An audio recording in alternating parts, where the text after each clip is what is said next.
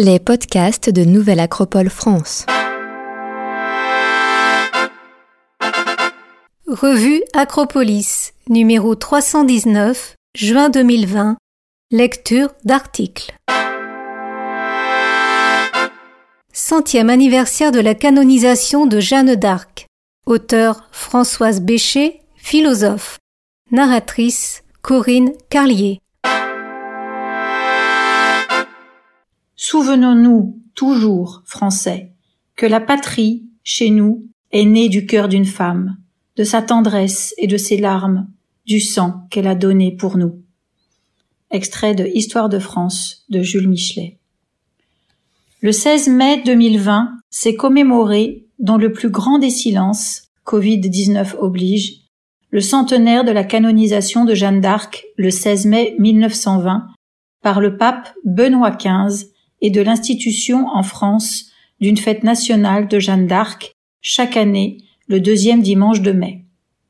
Les festivités prévues n'ont pu se tenir, mais ce centenaire vient à point pour rendre hommage, selon André Malraux, à la seule figure de notre histoire sur laquelle se soit faite l'unanimité du respect. Jeanne est née à Domrémy le 6 janvier 1412 et morte brûlée vive sur le bûcher à Rouen le 31 mai 1431 à 19 ans. Son épopée ne durera que deux ans. Je suis venu ici de par Dieu, le roi du ciel, pour bouter les Anglais hors du royaume de France. Si vous deviez me faire arracher les membres et faire partir l'âme du corps, je ne vous dirais autre chose. Ainsi parlait Jeanne, la pucelle, jeune fille d'à peine dix-neuf ans, que rien ne prédestinait à la gloire et au fait d'armes, riche juste de sa foi et de sa détermination pour la mission divine dont elle s'est sentie investie. Forte de cet idéal, du message de ses voix qu'elle avait commencé à entendre à l'âge de treize ans, et d'un engagement sans faille, elle parvint à réaliser ce qui paraissait impossible, rencontrer le dauphin, lever et commander une armée d'hommes, battre les Anglais et rétablir l'honneur de l'armée, faire sacrer le dauphin, redonner liberté et unité à son pays. Il est plus facile de la brûler que de l'arracher de l'âme de la France. La fin de l'histoire, nous la connaissons.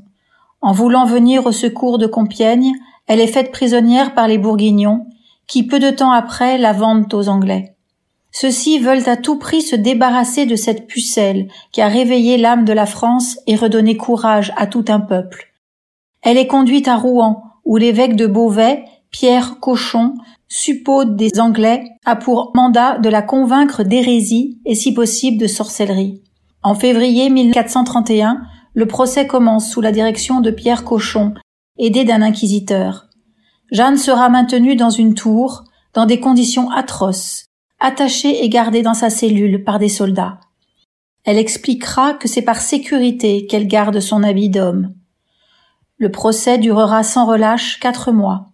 Son âme invulnérable ne cédera qu'une seule fois en signant ce mystérieux acte d'abjuration. Elle reviendra peu de temps après sur cette abjuration et sera condamnée et brûlée le 30 mai comme schismatique, menteuse, devineresse, suspecte d'hérésie, errante en la foi, blasphématrice et relapse. Ses cendres et son cœur, restés intacts selon la légende, seront jetés dans la Seine pour éviter que ces restes ne deviennent un objet de culte. La France est libérée dix ans après, comme elle l'avait prévu. Vingt-cinq ans après le supplice de Rouen, le procès de Jeanne d'Arc est rouvert, à l'initiative de sa mère, Isabelle Romée, et de ses frères Pierre et Jean, qui en appellent au pape Calixte III. Aussi, parce que la situation politique a changé, un procès pour cause de nullité réhabilite la réputation de Jeanne. Le roi de France, Charles VII, ne pouvait admettre de voir son trône à une hérétique et relapse.